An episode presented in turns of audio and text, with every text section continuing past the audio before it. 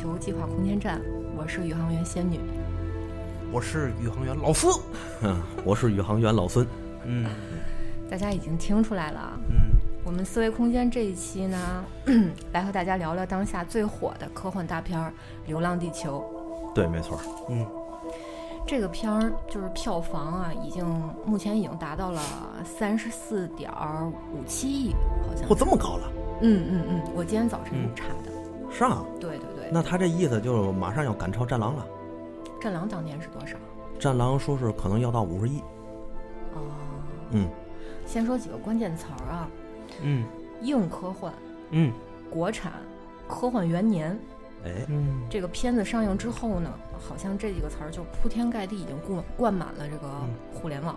对嗯这片儿目前我只刷了一遍，嗯因为太忙没有时间嘛，嗯，然后也没有时间去看、我那个。也看了一，遍。对，但但是我也没有时间去看嗯网上的那个评论。是据说现在评论大致分为两派，是吗，老孙？对，没错。现在分两派。那个我看完这个之后呢，感触也很深啊，嗯就觉得这个片儿确实是咱这个怎么说呢？就如这个《人民日报》所说吧，嗯《人民日报》那个标题那意思啊，嗯就是说这个《流浪地球》呢是开启了中国科幻里程碑式的片子。嗯啊，它虽然有不完美的地方，但也好过完美的外国大片儿。这是对于咱本国而言，确实如此。嗯，所以说，我在那个豆瓣上看到了很多的影评，嗯有些影评呢两极分化，嗯有些呢就是为喷而喷，嗯是吧？有些呢，我倒觉得这些这这些这这些网友啊，他的评价非常中肯，有的非还特别专业。对，哎，不愧是豆瓣儿，我当时就就就这么想，是吧？嗯嗯嗯，那你先说说正向的，那个，我先说说我感兴趣的。你感兴趣的。对，比如说啊，我我这个人呢，就一直对这个历史文化比较感兴趣，嗯，所以说我看这《流浪地球》呢，确实是感染我很多。嗯所以说我看那个现在这个豆瓣儿有些评价让我觉得匪夷所思，我就随便说几个哈。比如说这个有人写这个豆瓣影评，灾难级的灾难片儿，啊，封建糟粕的反攻倒算。它里边有一句话让我感觉很印象很深刻，是吧？扬我国威和雄性个人主义拯救大众，这样的意音在意料之中。然后我看了他通篇的影评，我在我就在找这个封建糟粕反攻倒算是从哪儿来的？他他自己写的呃论论点，他们后边没有那个这这论论证他这是吧个对对对这个帽帽子扣的有点大是吧？啊，就是我就纳闷这是从哪儿来的，我还很新鲜，这什么角度是吧？上升到这个层面了，已经。是什么意思啊？他没有解释。呃，没没可能没说清楚，是吧？我也不明白到底从哪儿来的。喷子啊，嗯哎，对，网络喷子。对，还有呢，就是纯喷而喷的那种啊，嗯就是一部令人作呕的自我高潮。从他那个意思说的什么啊？好像是那种从《战狼》一开始啊，他就嗯特别讨厌吴京和他所谓的爱国主义宣传。说说白了，他对这个片子没什么，可能我估计他都没看，嗯，嗯是吧？他就写了一个这个，这个他就是为喷吴京、为喷爱国主义而喷。刻板偏见，这个啊就是我讨厌谁，他演的什么，他做的什么，我都不喜欢。呃，对对对，哎还还还还有嘛呢？还有这个呃，把战把咱这个《流浪地球》和国外的片子进行一个对比，这嗯本身如果要是客观去评价的话，是嗯完全可以接受的。但是有人有有人这么说，说嗯美国科幻片呢多是影射现实生活，充满了对哲学人性的思考，嗯但这是一部纯纯粹粹的科学幻想啊。嗯如此无意义的意淫，充分体现了“幻”字。当时我看完这个影评，我脑里就想到了美国一个著著名的那个科幻片儿《独立日》，你们看过吗？看过对吧男主角拯救完地球之后，把这个整个这个美国的独立日变成了地球的独立日。呃，这个难道就是美国科幻片儿反映的现实生活？难道这个科幻片儿反映的就是这个对哲学的人性思考？嗯其实他这评论，我觉得他本身说的没有毛病，但是他我觉得说的是是对的，不是一个反面的东西啊，就是幻啊，就是科幻才没错没错，科幻幻才对嘛。对，没错儿。但是他对于这个前头有一句很重要，就是美国科幻片都是影射现实生活，充满了对哲学人性的思考。这句话说白了就是，咱现在这部片子没有影射现代生活，也没有对哲学人性进行思考 嗯我觉得我觉得挺影射的呀。啊。但是我觉得这个，我不知道他从哪儿看出来的，是吧？还有很多这个正向的这个影评嗯嗯啊，那个前一阵的老四也跟我聊了不少嗯，啊，包括很多这个影评都非常专业，是吧？对对对，这个这个电影上映以后，我就去看这个豆瓣评分了。啊，你也看了？呃，对对，我也看了，因为我个人比较喜欢这个科幻类型的作品，嗯对吧？这个抛开那些就是纯为了喷而喷的那些人啊，嗯咱看看这个有些有些人影评人啊，对这个科幻电影还是很中肯的评价。嗯这个科幻作品，他们一般说是这个都有硬伤，这个没有没有没有没有硬伤的那肯定对吧？对，嗯、人家网友总结出来的呢，这个大概有这么几种，然后一无知粗心的，然后无知或粗心、无心的错误，嗯。这个不可饶恕。嗯嗯嗯。这个二是那个 剧情需要，嗯。嗯，有意的设定，嗯嗯，对吧？嗯。这个是牵强，不能忍。嗯哎，三是剧情需要，有意的设定，嗯。不错，啊，这个可以忍啊，这个很不错。啊。啊。四是这个利益宏大，啊。这个有意义的设定，啊，牛逼，哎哎，这就牛逼。啊。这个怎么说呢？反正就是，我觉得从这个科幻电影的角度来说，科幻两个字它必定有一定的幻想，对，但是这个幻想你加进去，嗯，能从这个科学的基础上再建立一个让人信服的这个宇宙。对。一个世界观，对对。对。这个就是最最关键的这个就是牛逼的。对，最关键是能不能自圆其说，合理的，没错，自没错，没错。刚才我跟这个老孙还聊一聊，就是说这个呃，影评人啊，这些网友吐槽很有道理，就是说像你你埋坑一样，你埋了这坑，你自己得能填上，嗯，这个是这就叫牛逼。这就叫牛逼。对对对，你自己填不上，那就挨骂呗。对，所以说前一阵子我也看，就是说为嘛中国一直没有一个特别好的科幻片儿，嗯嗯是吧？其实是这个很多人都说啊，美国为什么是科幻大国？第一，美国是嗯科技大国；嗯嗯。第二个，美国综合国力是世界第一，嗯，所以它的科幻片儿肯定世界第一。嗯这一点后来我看了一个达叔的那个访谈，嗯嗯达叔最一开始在就在访谈里说，说他拿到本子，他觉得这不是中国人写的，真事儿，他觉得很可能是好莱坞的一些本子，嗯，然后让咱中国买过来的。嗯他不相信咱自己能写出这么好的科幻电影本子，嗯他就说，他说因为一个科幻片儿，它反映的是一个嗯财力、一个国力和一个科技能力，嗯，这是国家的综合实力才能拍出来的一个片子。对，咱一直没有这个土壤。他这个达叔在这个圈里混多少年，对吧？没错。所以他说这个，我觉得应该是中肯的。嗯所以说，像你那个很多豆瓣里的这个嗯呃这个网友，他嗯去指责或也好，去这个去挑剔也好，我觉得都是正向的，嗯，没错儿。正因为能提出这样的这个这个意见，咱的这科幻片儿才能拍得越来越好。对，就是你美国大片儿它也有硬伤。对呀，你看这个《星际穿越》，啊对吧？啊它它也有硬伤吧？啊！它它它黑洞穿越黑洞，谁能从那里面活着出来？嗯对不对？对你你吓鬼吗那不是？啊就所以说他幻想就幻想的好。就对我假设我如果能从那里面活着出来，对，毕竟黑洞谁也没去过，对对不对？对对对，它有一个幻想的这个空间在里对面，对吧？没错，还有这个这个火星救援对什么的，对。阿像凡达，啊，对，火星救援种土豆，火星上，是吧？那那那那，那网友都说了，种出来土豆都有毒，对是不是？你搭个棚子就种出种种种土豆儿玩儿，怎么可能呢？而且你说那个那独立日，嗯，对吧？那独立日那玩意儿。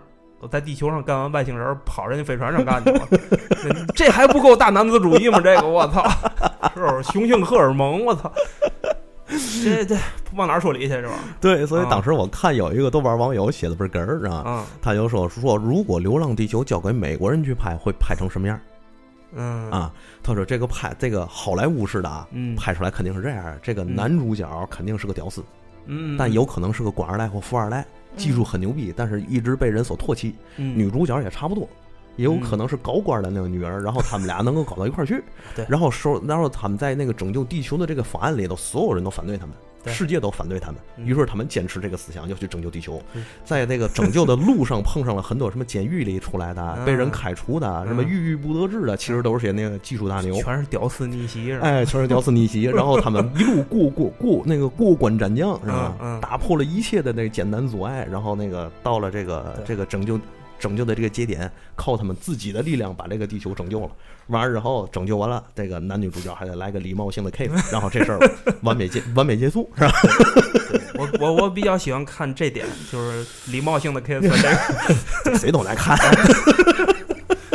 这很好，这个哎，对，但是我觉得这个剧情上，毕竟它是从这个大刘的这个、嗯这个《流浪地球》这本书里来的。嗯嗯啊，大刘咱就不用多说了，对吧？但是从这个剧情上来说，其实可能这个咱男性的角度和女性的角度就不一样，嗯，咱看的可能更热血一点儿，可能嗯更燃一点是吧？不知道仙女儿，你看见这个之后，对这剧情有嘛想法？啊，我说说我个人感受啊，嗯就是啊这个刘慈欣这个大名啊，嗯咱们就无需多言了。但是看完电影，我心里稍微有点别扭。哦，嗯，不是说太难过了，是不是说不是不是不是说鸡蛋里硬挑骨头的那种，就我是我只看了一遍之后的那种强烈的那种心理感受。嗯这嗯故事就是的确是足够科幻啊，嗯。描述的是地球危机，人类面临灭亡，嗯然后自救，这都是科幻片里最常见的套路啊，对吧？然后呢，这次还不是救人，也不是救飞船，是嗯救整个地球。对，够硬，够胆儿，啊，对，对对够魄力。啊，那是，但是提到科幻，咱们先提一下这个欧美啊科幻。欧美科幻毕竟已经非常成熟了。那当然，嗯就就是我觉得就这事儿啊，如果让欧美人来拍啊，让嗯嗯洋人来拍，他大概会是就一句话是这样啊：嗯。孤胆英雄宇航员嗯。开动脑筋。将路过的小行星引爆，阻止了，阻止了太阳膨胀，拯救了世界。这这个这个有可能，这这他木木星他够呛引爆得了这个，嗯，或者是这个全球嗯。造船逃离地球，嗯。最后最后一艘船出点毛病，嗯。嗯。孤胆英雄修理工开动脑筋，成功将飞船发射，拯救了一船人嗯。之类，应该是这种路线。嗯嗯。就是总之呢，就是一句话能把这个全剧都给概括出来。嗯。嗯。但是但是到咱们手里啊，拯救世界这事儿啊，有点变得婆婆妈妈，稍微婆婆妈妈一点，有点啰嗦。嗯，嗯。怎么呢？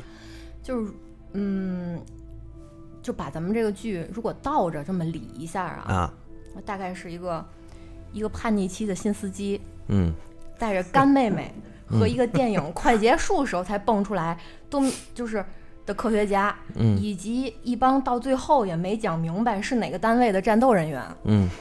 用了半个小小时就解决了全世界都没解决的超科技的问题。嗯。准备拯救世界时，嗯却发现自己算错了，没救成。嗯。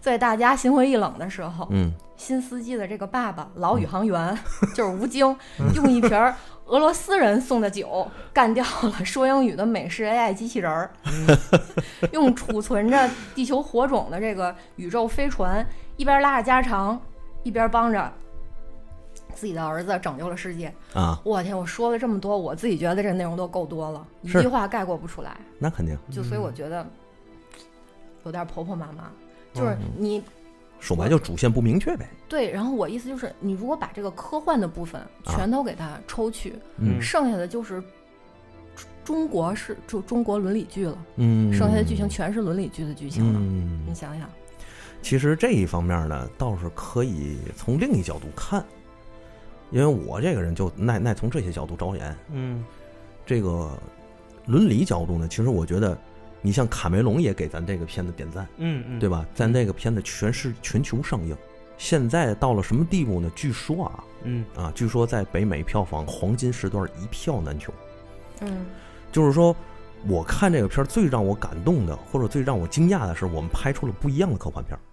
嗯，往常欧洲或者说好莱坞式的科幻片儿是一个屌丝拯救地球，对对吧？对，他们的那种，所以所以所以从这个文化角度上来看，不管是火星救援，呃，独立日，或者说是星际穿越，嗯或者甚至是那个《阿凡达》，嗯它它它的这个文化起源是殖民文化，嗯，也就是说，我们地球不行了怎么办？我们把地球扔了，我们去侵略别人的国家、嗯别人的星球、嗯别人的生态，开疆扩土，开疆拓土。嗯但是咱中国呢，就是表现的什么文化呢？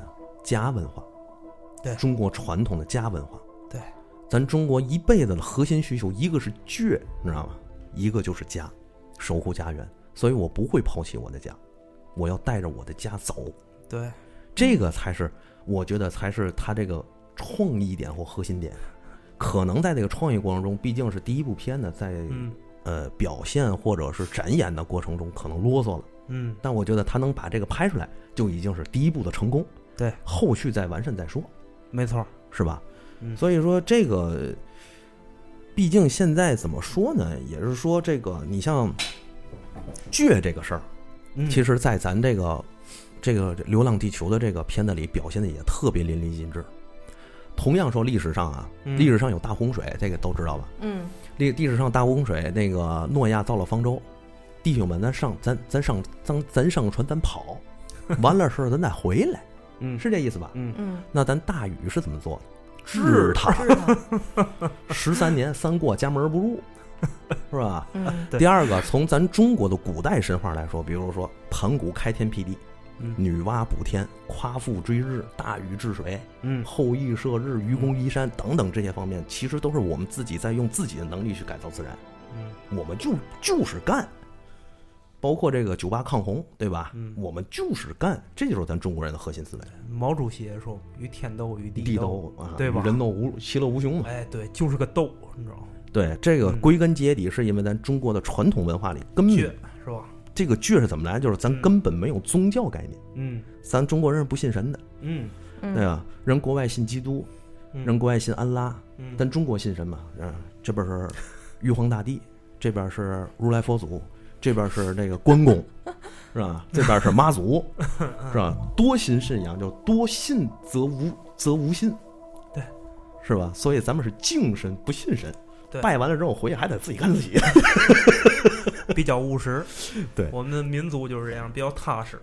对，所以从那个刚才仙女说这一点，我也深刻感觉到这一点，嗯，就是这个片子把这两个内核拍出来嗯啊，咱不信这个，嗯嗯，我觉得这片儿他想表达就是，也不是想表达，他嗯。表达出来的是那种典型的集体主义思维模式。哎，对，嗯。嗯，包括电影里面提到的饱和式救援这一个新的概念啊，对，就也反映反映了咱们国人就不把鸡蛋放在一个篮子里，对，传统的那个 危机应对思路。对，对，对，对，对，也就是说拯，拯救世界这事儿，靠的不再是孤胆英雄，而是全民动员。对，没错。嗯，众人拾柴火焰高。对，这是特别具有东方色彩的一件事儿。嗯嗯，假如本片儿用那个 POA 啊，嗯，来同时刻画多线群像的话，也可能会走出自己的特色。但我觉得有对点可惜了，嗯，就可能是为了类型化，就本片儿最后还是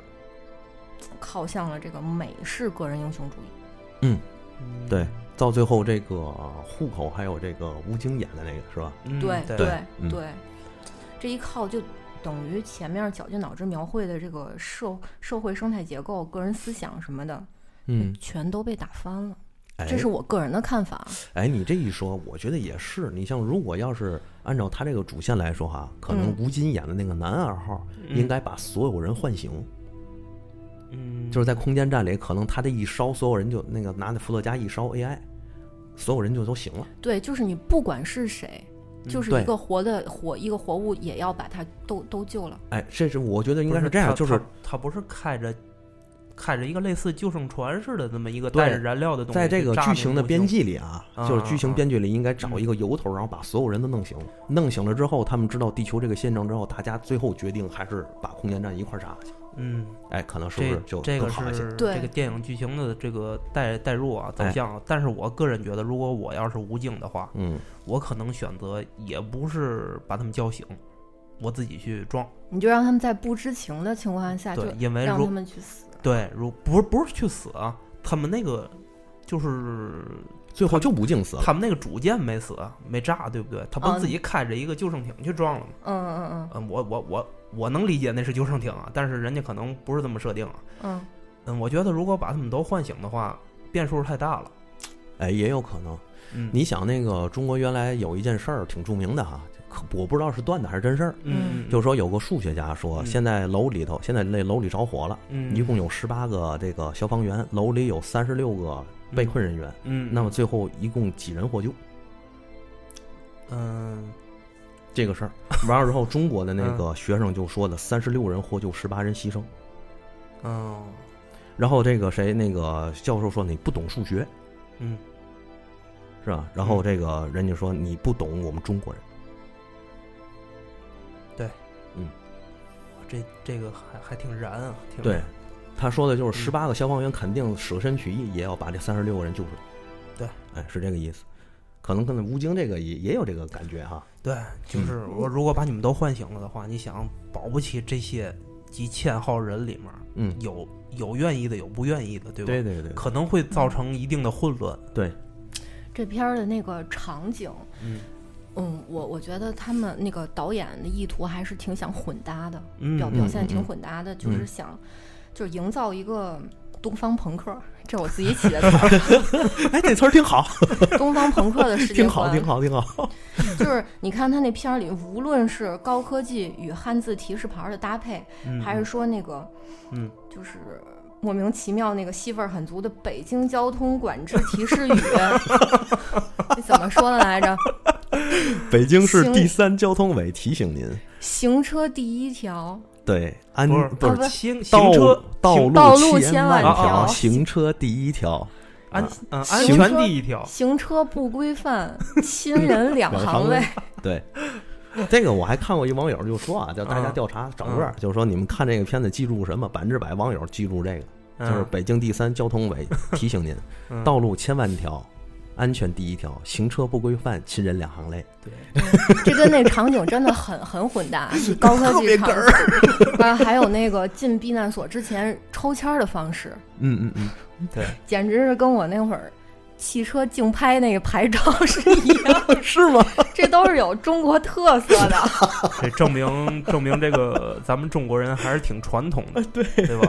你们看那个电影一开始的时候，就是有一个拿灯管折叠起来的一个串儿字儿，看见了，看见了，是吧？那个很接地气儿，对对那个嗯这么高科技了，还有烤串儿的对，就是一个 LED 灯是吗？啊？对对对，类类似类似，类似 哎，这里你说到这儿，还有人吐槽了，嗯。说都二零四七年了，嗯，咱中国的校服还那么丑，嗯嗯嗯，有道理哈，有道理。设计思路没变，所以说，看看这个仙女说这个这个剧情倒挺有意思的。嗯，你还有啥？你还有啥观点？就是还是说这混搭的事儿，啊？就是乍一看其实挺有意思，但是啊。其实其实上就是我感觉很多细节并不太搭。嗯。就是我想提一下《黑豹》里边的瓦坎达，哦，哦，瓦坎达 forever。对瓦坎瓦坎达 Forever，嗯。他们也是一个这个高科技，嗯一个高科技建造的这么这么一个家园。嗯。他们的混搭是把自己的，就是他们，你看决斗方式还是原始的，哎，对，嗯。但是他们的楼和一切一切呃场景，一切一切全都是高科技的。对，这种混搭我觉得就不突兀，觉得比较舒服。但是，就这个片儿里边有点不太舒服，尤其嗯在他们那个地下还呈现一种就非常落后的一个状态，啊地下城啊，一个非常落后的状态。嗯，嗯是是，我看豆瓣里也有人在在说这个事儿。嗯，嗯，确实是这个问题。我觉得就是他那个意图很很明确，但是嗯在表达上可能欠缺。嗯这个是应该是美美术设计方面的。嗯嗯嗯这个这个这个英上，这还是英上是吧？嗯，对这锅不是译制背就得是导演背。其实我觉得这个咱毕竟拍第一个，倒是情有可原。而且我觉得看那个瓦坎达那个，可能也是一个梗，就是他们故意弄这梗和漫威这个漫画相关。因为到最后你还记得吗？那点儿那个那个黑豹站那儿去说，我们瓦坎达想要和世界共享我们技术啊，嗯我们想做出贡献。底下人说，你们一农业国能干嘛？哗一看，嗯，是吧？所以我觉得美国这种片儿应该是爆米花式的娱乐片儿，对，对吧？对咱这这个个其实还不算是个爆米花片儿，我觉得，你觉得呢，仙女儿？嗯，对，对，对吧？黑豹它充满了那个美式的幽默，对，复复联按道理说，按道理来说都不应该算一个科幻片儿。那不算不算，它是漫画影对吧？评影评漫画电影嗯。啊，但是它有很强的科幻元素在里面那对科幻元素，啊，所以不得不说，美国人是科幻大国嘛，就在这儿。嗯，嗯。嗯嗯嗯这个就是如果就是仙女儿说的那个硬伤嗯。硬伤问题啊，就是我自己个人认为这个这电影，呃，不符合逻辑的地方就是你想啊这个人类造了这个行星推进器，嗯，让地球按照这个这个人类设计好的轨迹去飘，好，对吧？你别说这个，知道吗，老四？那个嗯我都看过一个理工科理工男看完这篇之后做了一篇分析。是啊，啊，用科学理工的方法做篇分析，嗯说这个行星发动机都是白造的，因为它不可能让地球停止自转对你转着圈儿飘出去，对吧？啊，你转着圈飘不就完了吗？对，而且这个就就算咱咱能按照这个轨迹去飘出去的话，嗯为什么非要设定飘的离木星这么近呢？这本来就是一个怎么说，就是科幻式的幻想吧，啊，对吧？嗯那个那个理工男他还有这个专门学天文学的，嗯，都现身说法，说比如说这个洛希定律怎么回事儿，可能咱那个离木星几百万公嗯百万公里级的时候，这个大气就已经快被抽干净了，对对对，对吧？嗯嗯等到七万公里级的时候，地球就就快碎了嗯啊！一边是火山，表面上都是熔岩，不可能是冰。但是这个无关大雅，嗯毕竟是这个科科学嘛。对就当时看的时候，那个刘启说了一句：“我记得小时候，我爸跟我说，土星表面百分之九十都是氢气。”看到这时候，我哎后边、那那个是我后边就喊了一句，情不自禁喊：“我去，他不会要炸炸土星吧 哎，那是土星是？”木星？没想是土木星哦，木星，木星木星，木星，说你这么一说吓我一大口跳。口木星，木星，然后 嗯，我就叭叭叭，在这讲半天，不知道什么星，哎，还讲呢，给人这一看就不是理工女啊啊，嗯，嗯学艺术的这方面就是很不擅长。嗯啊，对这个我还想说啊，就是这个从这个设定方面嗯。来说，这个这个《流浪地球》这个电影嗯。是非常专业，从美术设定，哦。嗯，他们做的这个插画，包括这机械设计，都是相当专业的，对，我听说这个光嗯这个云画三万多张，是吧？光光分镜头就三万多张，嗯。我记得是。嗯。嗯，因为那个我关注一些这个微信订阅号嘛，哎你你你少来这个，你本身就干这个的。我看这些有关这个《流浪地球》的这个设定，目前来讲，这国内很少有这个能达到这个水准的了。对，嗯嗯，这相当不错。嗯我觉得本片儿最值得称道的就是嗯就是这个特效特效部分，嗯就是这么多年，就是咱们中国一直给国外做那个加工、嗯加工的活儿，然后嗯国内技术层面是一点儿都嗯不虚洋人。嗯，对，大家看到好多的好莱坞嗯大片儿，还有特效模型都是国内出品的，其实对对。所以这是我们自己经过多年积累的电影工业的强大崛起。嗯对嗯，但是反而在这个叙事能力上，我觉得国内电影始终是处于一个倒退的状态。哟，太对了，嗯，这点有点像我们的国情，这能数吗？这个真事儿。就是我有一个亲戚，就是专门干艺术这块儿的，嗯他就说，现在中国不是缺技术，嗯，中国缺的是好本子、好剧本。嗯哎，嗯对对，技术一点儿都不缺。嗯嗯就有点像国情，经济玩命发展，嗯反而却忽略了文化教育。对，当时那个邓小平同志说，经济建设和物质建设两手抓，两手都要硬。结果物质上来，经济没跟上。嗯现在确实是有这问题。对对对，虽然本末倒置，但确实也提高了国力啊。那当然了，只不过在这个富裕之余，好好说话，提高，继续努力。嗯嗯是因为现在咱说句实在话，说到这儿，这个现在其实咱处正处于一个拐点期。这个拐点期是物质发展已经到了一定地步了。从哲学上说啊，物质嗯发展了已经到了一定地步，精神文明已经是远远落后于物质文明的建设。所以现在是物质文明建设和精神建设之间的矛盾。哦所以现在咱那个为嘛有很多的五毛，有很多的美分，嗯有很多其他七七八八的声音，就是因为我们经济建那个精神建设没到位。嗯而现在咱们那个市场上，包括《流浪地球》出现，它正好出现在了这个市场化和社会和中国传统文化相融合一个大背景下。啊嗯我觉得这个《流浪地球》，我不知道它一是不是有意的，但是我估计应该是无意的。但是它出现这个点真的特别好，嗯是吧？因为现在这个人本身的天性就是懒，咱最原始的这个思维就是二分二维思维，黑白论，你不是好人，你就是坏人。嗯但实际上，往往社会哪有那么简单？就像曹操一样，他本身就是极度复杂的历史人物，他哪有什么好坏之分？对，是吧？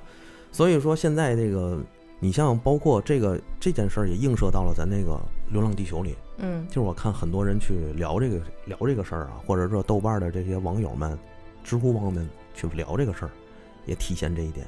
就是你要是说爱国，你要是说共产党好，你要是说政府好，那你就是五毛；嗯你要是说你自由民主，那你就是美分。嗯但实际上往往不是那么回事儿。嗯但是这个观念也也体现在了这个《流浪地球》的评价里面。嗯。就看我最一开始说那个什么美式民主啊，什么人性哲学，嗯。其实思考的太简单了，没那么幼稚，对。对吧？所以我们就是为嘛你说那个老四，你刚才和包括刚才仙女儿自己说的，都是经过深思熟虑思考出来的。嗯。它有不足，我们指出来没问题，没错。对吧？但为喷而喷，那就是真幼稚。对。嗯。对，还有一件特别有意思的事儿，就是片儿里边有一个特别明显的地方，就是嗯。去美国化。哎，对，我个人啊有一个非常 啊，没事没事，你说。我个人有非常强烈的感受，嗯。就是早期的拯救世界类型的电影里，嗯。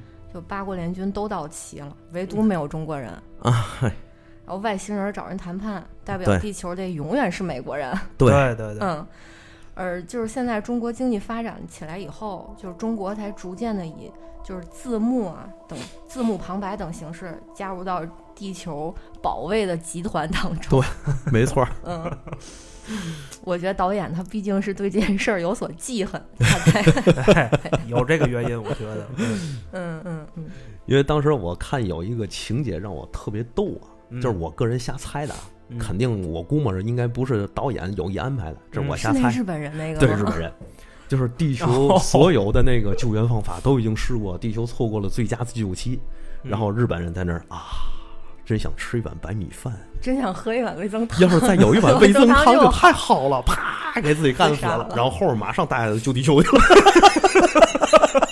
对，但是他后来又又给圆上了，就是第一个到到达的那个到达现场的啊，对对对对救救援队就是日本日本队，对，哦那日本人到那之后，啪往那一坐，然后佐藤一郎日本下那日本那上尉然后嗯前来报道，嗯嗯，但是你们发现吗？就全都来了，基本上够都就是没有美国，嗯，只字未提。哎，对了，不是，好像也提了，有美国有有有美国救援队美国、俄罗斯是吧？对，嗯美国救援队那是自暴自弃嘛，对，只不啊过，还有一点美国化的，嗯。就是那个质量不过关的那个机器人儿。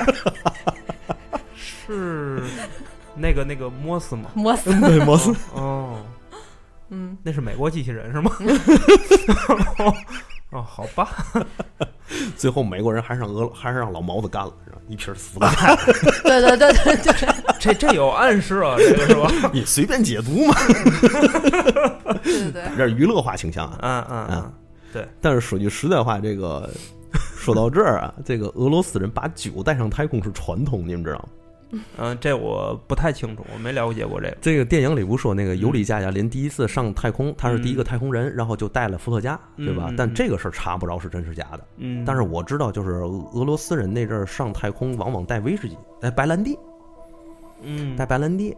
你像他们都怎么带啊？我就有一个事儿记得特别清楚，这个人叫格奥尔基·格列维奇，哦，因为格奥尔基是朱可夫的姓，格列维奇是那个珍宝岛跟咱打珍宝岛时候的那个国防部长。哦，他上天的时候，为了带那个白兰地，做拿那个盒，拿书做了一个盒，拿书做了一个盒，就是里做那个书形的盒，一个书壳子，对，书壳子，掏空了是吧？然后在里放了两瓶白兰地，然后就多大的？的书啊？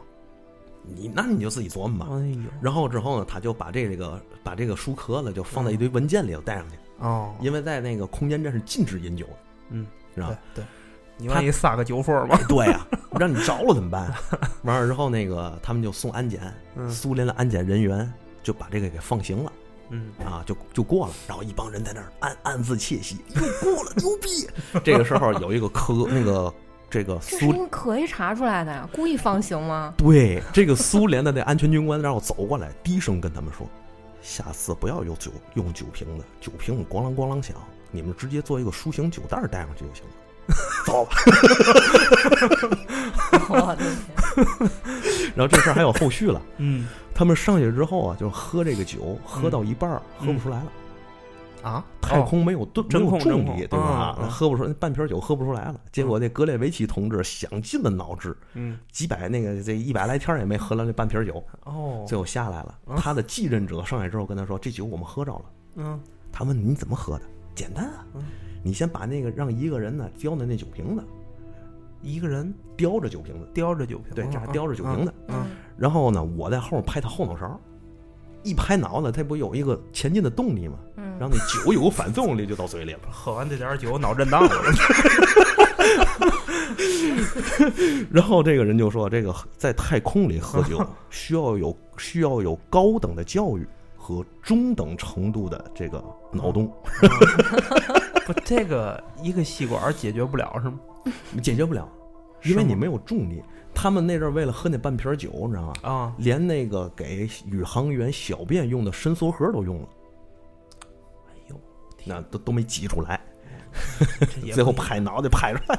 也也也够馋酒的，这个是吧？对对对好，这所以这个 AI 被这个伏作家干了不新鲜，是吧？理所应当的事儿。对对对，就应该弄个那个防水装置。对，嗯，嗯，所以就看看这个仙女儿，你还有什么想法？我就是嗯，还有一点不成熟的建议，哎呀，哪有不成熟，瞎聊呗。就是有些点，其实我觉得这个在剧情方面它是前后矛盾的。是吗？对，啊，是吗？对，啊就比如说，你看我写下来了，哦，嗯，就第一个就是，如果就是更加深化塑造主角身上的这个探索精神就更好了。影片前期对主角就为什么想上地上没有做出很明确的交代，你们发现了吗？没有，我没注意。也就是说，那个刘启带他们上上那个过年嘛地面上去，过年。哦对，就为什么这么强烈的想想想上去，哦，嗯嗯嗯，而且说嗯。不，而且说不回来了，这个动机没有给没有给解释，嗯。是吧？嗯。然后呢，如果在开篇儿给出一个明确的动力，比如说去寻找母亲的遗物，嗯，就这样，主角的这个动机就显得更我哦是为了。了。寻找东西，有目标的是吧？就就是不不不是单纯的为了过年而上的上到这个地表。对，如果我、哦我觉得你如果给出来一个动机，嗯，这个就更合理一些，就更有说服力。啊什么？这个是小说里提到过的吗？我没看过这小说。嗯，据说是其实是有拍，哦，其实据说是有拍，但是嗯由于电影时长的关系给剪掉了。哦，嗯，我也听说是剪片子了，但是具体剪在哪儿我还真不知道。嗯这块儿怎么？但是这块儿当时怎么拍的？这个？嗯。我记得好像啊，当时我看了一嘴，就说这一块儿好像是这么说，说他们那个这个朵朵和刘启，这为嘛非得要要要到地上去？嗯。那个朵朵好像是知道自己是自己的父母死死在地表了，嗯。知道自己父母死在地表之后，他这个过年他长大，他想去看他父母去，嗯。然后就缠着刘启带他去，嗯。但是后来据说这块儿是给剪了，哦。剪了之后就变成了这样。嗯，我看到的那些影评好像也是说有表现的不完整的地方。对他，因为他这里我知道的是掐了很多片子，嗯，嗯，先让仙女说，一会儿咱再看看是不是有。对这个主角这个性格塑造方面，嗯。就是说他想表达坚毅也好，勇敢也好，是吧？嗯。聪明、嗯。叛逆，就是我觉得叛逆是够了，其他的那些没有表现出来。你包括嗯他与那个地下商人，啊，就是那那那是谁演的那个？那叫谁？那叫雷佳，音对对对，啊啊，对对，雷佳音。他嗯打交道的时候，觉得表现出来的只是鲁莽，哦并没有嗯多多多机智。对嗯嗯，还有就是他妹妹，他妹妹的叛逆只用在了上课不听课这种事，感觉像一个坏学生。嗯。然后明明她是一个乖乖女的一个形象，嗯。但是她展现出来却是就是这这种像坏学生的方式，感觉嗯嗯，嗯，嗯档次不太 不太高有点有点低，因因为什么呢？因为这个仙女儿小圈第一名，你知道吗他看不惯这个。嗯，继续继续。嗯，插曲啊。嗯，还有就是吴孟达在避难所出场有点有点稍微有点晚，啊，如嗯果能在影片前面用嗯。主角行动和吴孟达这个。就嗯。主主角行动就是刘启，嗯，他的那个行动和吴孟达的工作场景如果交替那样剪接，嗯。嗯。就是一边拍刘启在地下，嗯。他为什么想上去，嗯。然后一边去切到电影上边儿，嗯，他姥爷在那儿开车，然后演一下地上的这个画面，这样去剪接，嗯，我觉得故事交代可能会更清楚。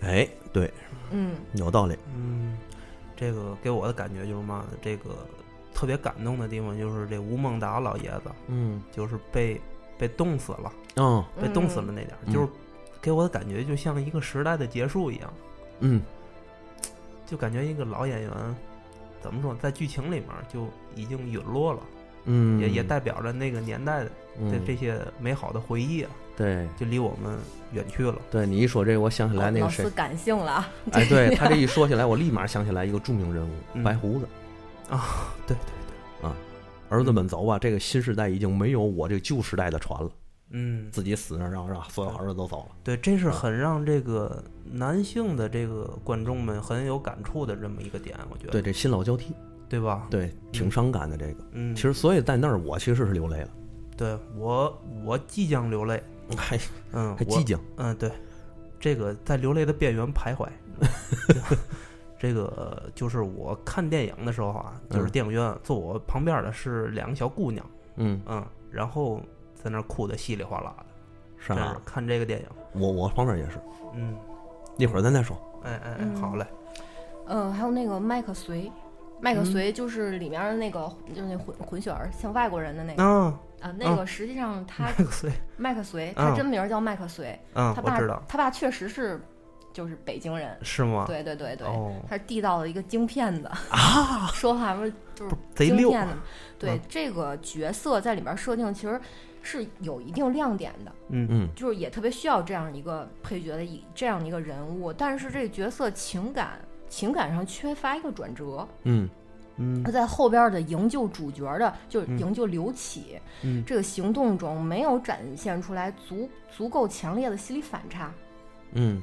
嗯如果在前面设计一句，就说，比如说我妈告诉我，我爷爷说过不入险境，就这种就这种符号化的 flag，嗯。嗯就是可能会显得反差会更强烈一点。啊嗯，嗯还有就是，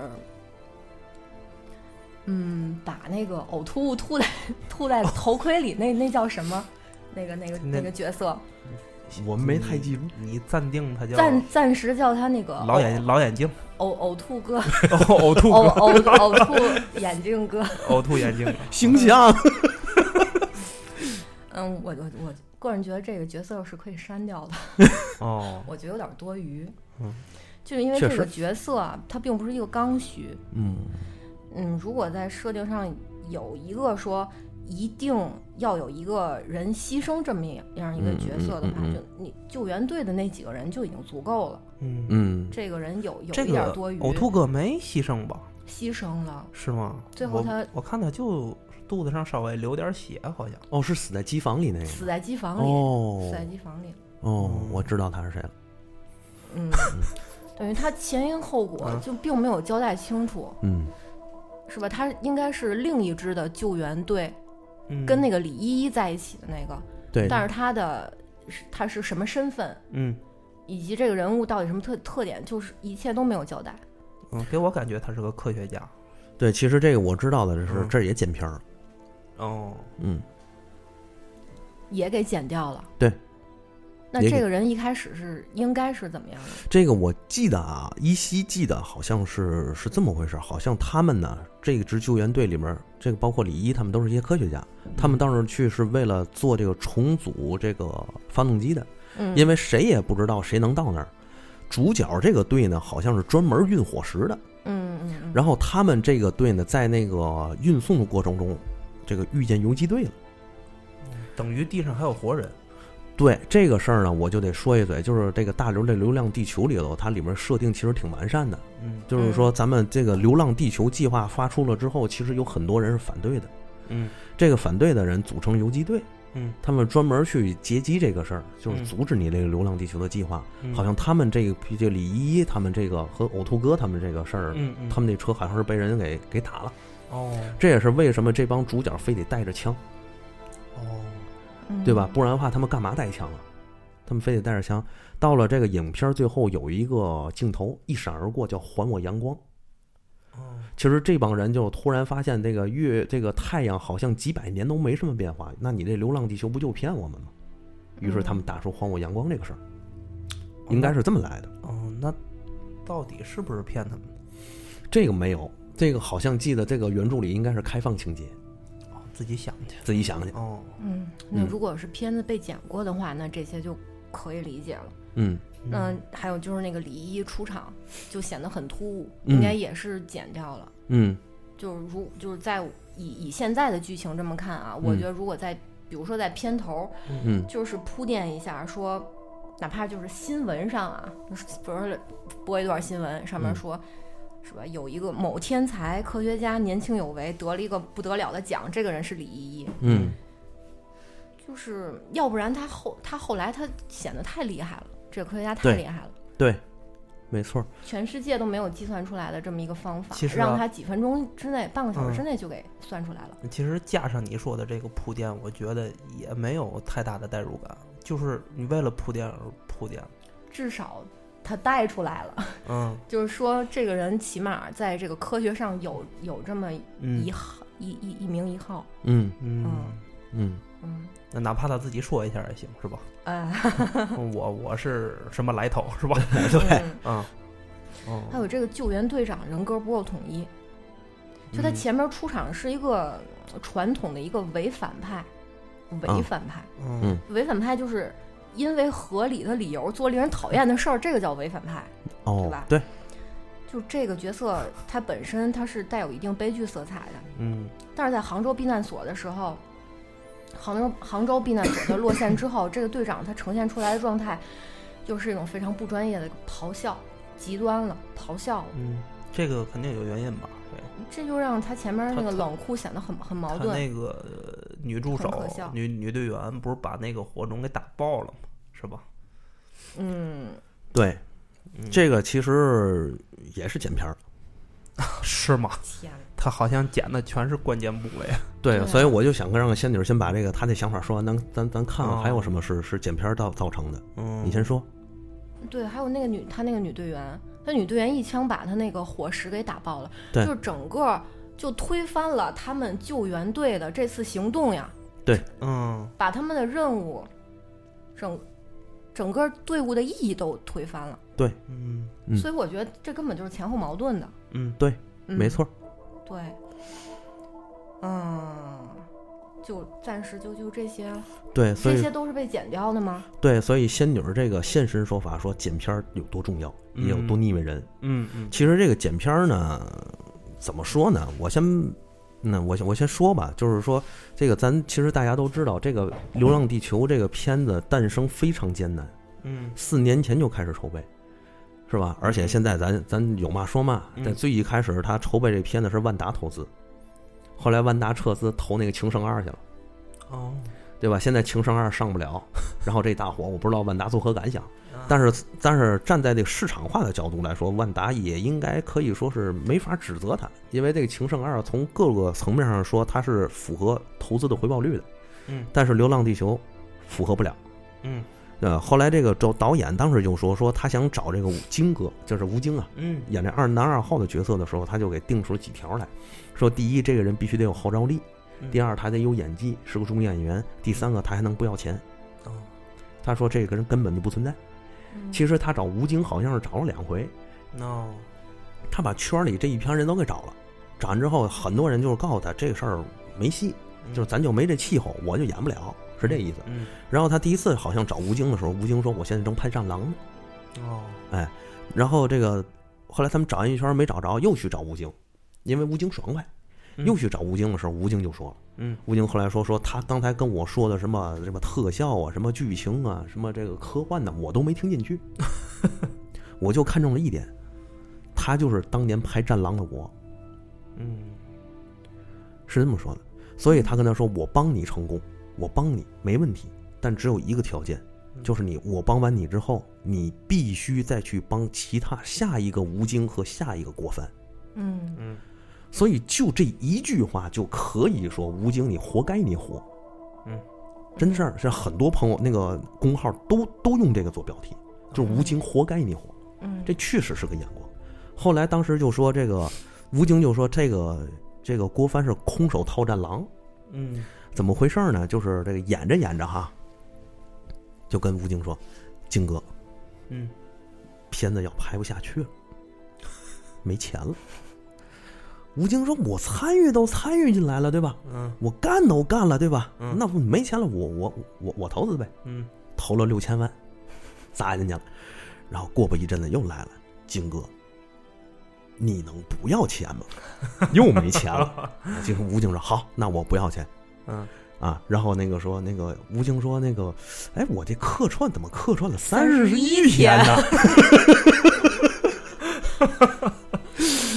然后那个我忘了那个导演说的是什么了。然后啊。吴京说，行，那好，我接着客串。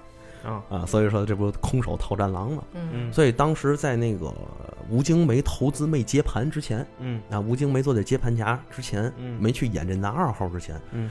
他们这一些人就是拍这个剧组的很多人都是付出了所有，包括这个原来制片人好像叫宫格尔这个人，嗯这位这这这位前辈吧，咱这么叫，嗯他为了拍这个钱，他为了拍这个片子啊，嗯把自己的车都卖了。啊郭帆为了拍这个片子，把自己别墅和所有存款全压里了。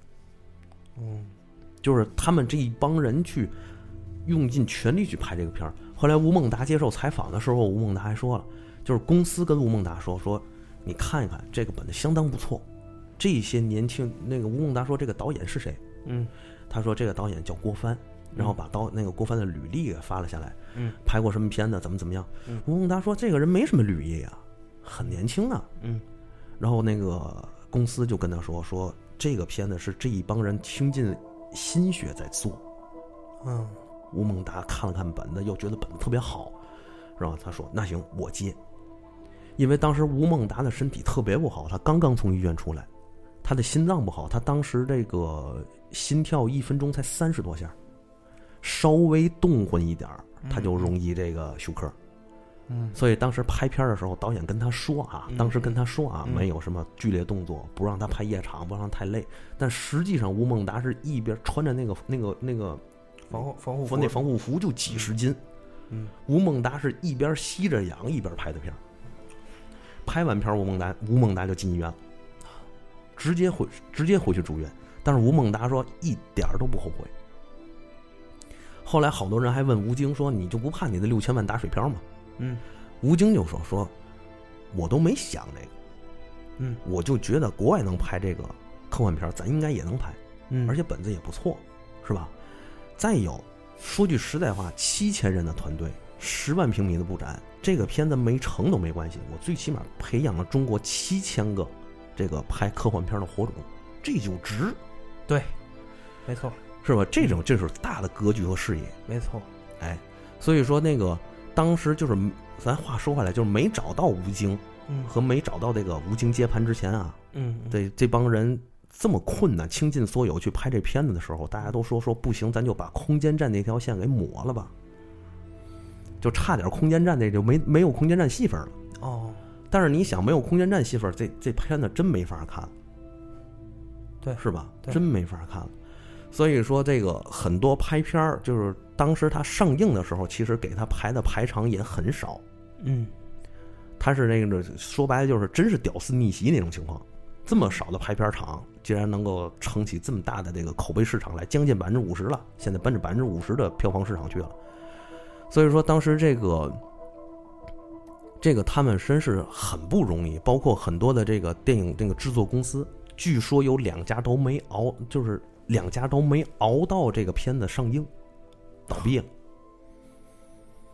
这个外骨骼好像是有一个大学的教授带着工业大学的教授是北京的，好像是啊，带着团队专门去研发的，专门的这就是那个研发这一套。专门为这个电影，对这个电哦。影细致到什么地步？就是他们用那个枪，嗯。那枪上有枪号，叫 Q，那个是符合中国轻武器嗯，啊使用原则的枪号，哦，就细到这个份儿上，很严谨，很严谨嗯在有些细节上做的很严谨。嗯，其实我觉得这可能和那个有点苏联遗风，因为苏联拍电影就是要求严谨和极度真实，嗯嗯嗯，所以苏联片儿基本上看都跟油画效果似的啊，啊。这个咱回来不不，这咱就不多说了。嗯所以说，在现在这个片子诞生出来那么不容易，所以他有些片子被掐，我觉得可能是不得已的事儿。比如说这个，最一开始他们去见父母，我知道几个拍片儿的地方，就嗯上来第一开始他们那个朵朵是为了见父母才缠着刘启去地表，嗯嗯第二个是这个他们到了上海的时候，嗯他们到上海的时候，这个达叔死了。嗯，在达叔死之前，这个好像朵朵看见了自己的父母，哦，之后达叔才去，才最后说出来说朵朵是怎么来的嗯啊？那个跟刘启说你一定要保护好妹妹。嗯之后这个再拍再掐片儿就是那哪儿了，就是那个那个谁那个这个队长王磊嗯，他们去那个哪儿那个杭州，嗯，因为王磊的家人在杭州，哦，杭州杭州地下城，对，嗯。在杭州地下城，所以王磊才玩命往那儿赶。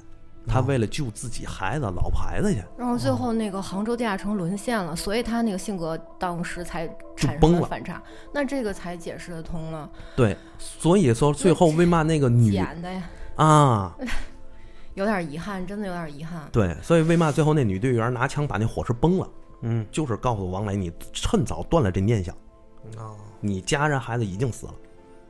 所以后来这个王磊在这个车里离那个谁那个户口他们来了之后啊，嗯发现了这个王磊，他们上车之后，嗯，这个王磊对这个朵朵就产生了一点这个父女的这种感情，因为他哦。发现朵朵特别像自己的孩子，哦，他把朵朵当成自己女儿了，所以他才软了下来。到最后他那个被压在底下的时候，就说先救朵朵，先救多多，嗯。把朵朵救完之后，你们走，别救我，我也救不出来了，嗯。嗯就你们别陪我死这儿。嗯，所以这个人那个前后，我觉得这样一一说就解释得通了。哦，嗯嗯，嗯，所以这些都不是硬伤，都不是大问题。对。嗯，所以其实我觉得在后面的这个拍片中肯定会拍得越来越好。嗯但是作为像仙女这样这种这种层次、这种这种类型的观影者，他们对于这个影片其实是正向的挑剔。就像我们这些军迷啊，对于这个军事片儿倍对儿挑 对，对，这没错的，嗯啊。那阵儿拍的那个《狂怒》，你还记得吧？哦，皮特那个，对，被我们军迷就说为抗德神剧。我我都觉得有点儿瞎掰了，是吧？还行，我我觉得还行，嗯啊，就是抗德神剧，嗯这个咱就和这个主题无关。无关了，嗯嗯嗯，但是咱就说这个事儿，这种挑剔是好的。对，没有这种观那个观众老爷的挑剔，这片子怎么才能越办越好？没错，这期聊了聊了多久？好像也很久了。呃，对，一个小时吧，嗯啊，是吗？对，那是很很尽兴啊，哎，聊的倒是挺尽兴。啊，那那个借用刘心刘刘慈欣啊一句话总结一下，嗯，嗯，在科幻上我们又迈出了一小步。嗯对嗯，如果是吐槽，国产电影永远不缺。就是大明如星爷拍出来新的那个《喜剧之王》，也依然被人骂，就是消费情怀。是，嗯，但是纵观现代国产电影，能拍成这样啊，就已经实属不易了。对，就是希望之后不要再出现一波就打着打着科幻的幌子圈钱的电影就好了。对对，哎，对，说到这儿就不得不说刘慈欣大刘和老四之间的一点往事。对对对，这个呃刘老师啊，以前呃我们画过一个根据他的小说嗯改编的漫画，嗯叫这个这个科幻迷们应该都能听过啊，就是这个小说叫《全频带阻塞干扰》。嗯嗯，对，我们改编过这个漫画全频带阻阻塞干扰。对，哦这个故事大概讲的是这个朋友们可以去网上搜一搜这部漫对对对漫画。对，这然后是在零呃一一零年左右吧，嗯嗯，画的。嗯。这个大概讲的是苏联和北约之间的这个斗殴。个矛盾，对嗯。斗殴，对，基本上就这样，在掺掺杂着一些这个男女主角儿嗯。在这个空间站里面这个感情戏。嗯。呃，当然女主角没在空间站啊，嗯。这个里面具体故事还是大家自己看，嗯。因为刘老师确实，嗯，这些作品也是很不错的。嗯。嗯，这个就是跟这刘老师的接触也只是一面之缘。啊，我明白，你啊是属于一种给刘老系鞋带儿的人。嗯 你提这个就没有意思了吧，小同志？啊 啊，是，然后那个是在北京的一个大礼堂里面，我们啊这个在那儿签名说书，然啊后刘老师在这个讲台上去演讲，啊这个介绍自己的作品。嗯哎，这个有幸看过一眼，嗯，而且嗯觉得刘老师给我的印象就是很接地气，这个人嗯嗯嗯，并不是说这个像高高在上的那种作者一样，哦嗯，很亲和很亲民，对对，给我的感觉是这样，我觉得还是很不错的。哎呀，好，咱那个嗯咱咱咱咱怎么就不能见一眼刘先刘老师是吧？嗯，那你先给我系个鞋带儿吧。哎，行啊，好，那咱这个到此为止，我马上要给那个四爷系鞋带儿去啊。哎，好，懂事。排 排着呢。那那就到这儿，我要赶紧给四爷系鞋带儿去了，诸位。嗯，嗯《流浪地球》值得一看啊，没有网上吹的那么悬，嗯但是至少会值，就是值回你的票价啊。对绝对对对对，没错。嗯，总结一句话就是嗯：野心有余，想象未满。但是呢，嗯他为我们我们国家的这个科幻大业嗯开了一个非常棒的头儿。嗯，对，没错，嗯好燃啊！我靠，对，嗯所以我就在这儿最后一说，嗯，这个金哥加油，对，对吧？郭帆加油，大刘加油，中国的科幻电影加油。嗯没。错。嗯，那我们今天就聊到这儿。聊到这儿，好再见好，大大家家再见。哎，再见。就这样吧。